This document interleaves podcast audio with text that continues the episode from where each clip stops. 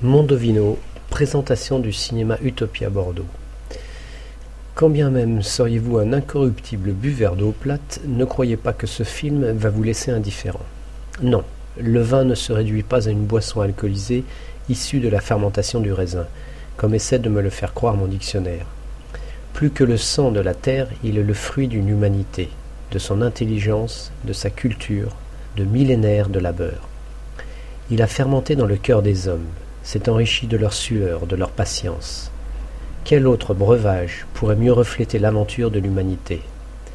Parfaitement à la hauteur de son sujet, Mondovino est un documentaire long en bouche, large, généreux. Une ode à l'inventivité, à la subjectivité, qui distille une joie pure, presque enfantine, mais jamais mièvre. Jamais élitiste ni pédant. C'est une manière subtile, goulayante, de décortiquer l'économie mondiale les enjeux de pouvoir, les courants politiques qui l'animent. Ça commence très fort avec un sacré lascar nommé Michel Roland, le Jules César des œnologues, le Spielberg du vin, un génie dans son genre, un visionnaire, qui a compris avant tout le monde la nécessité de produire un vin conforme au goût de l'immense majorité.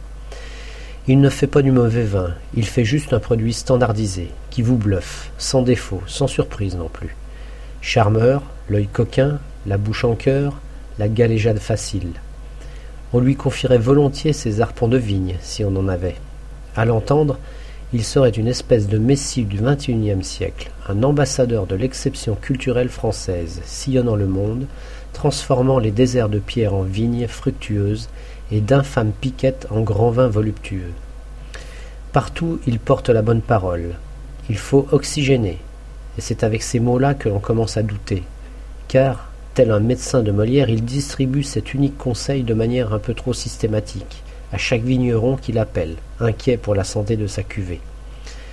S'il aime ce qu'il fait, il n'est pourtant qu'un pion consentant sur l'échiquier des multinationales, souvent amarré au pays des Yankees, tel Mondavi. Un faire-valoir pour la bourse des actionnaires. Ces goulus qui réclament toujours plus sans se soucier des conséquences pour l'environnement, pour les hommes et camouflent les salissures de leur conscience sous le tapis de la modernité. Plus ces suppôts du profit roi pèsent dans la balance de la mondialisation, plus les vins suivent la mode, deviennent complaisants, voire conservateurs souriants, frileux, sans âme. On s'y laisserait prendre, s'il y avait ceux d'en face, les irréductibles. Et nous voilà partis sur leurs traces, à travers le vaste monde, ils se disent parfois conservateurs, mais sont en fait tranquillement radicaux dans leur manière de résister aux tendances du marché ou à une pensée unique. Jonathan Nossiter recueille une brassée de témoignages magnifiques, paroles de libres penseurs, tous plus fascinants et vivants les uns que les autres. Vision parfois teintée d'humour, parfois désabusée sur nos civilisations.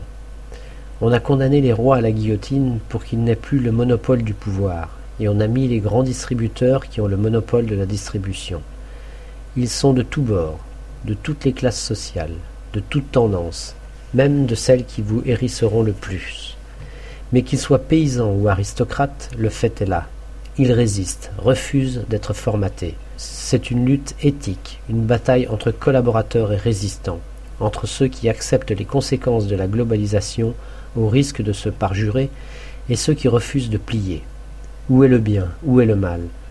Ce n'est jamais manichéen, le documentariste ne se met jamais à votre place. C'est à chacun de choisir son camp. On vous livre toutefois un indice. Pour reconnaître le bon grain de raisin de l'ivraie, on ressemble non seulement à son vin, mais aussi à son chien. Et quand on a un chien qui pète et qui pue, c'est suspect.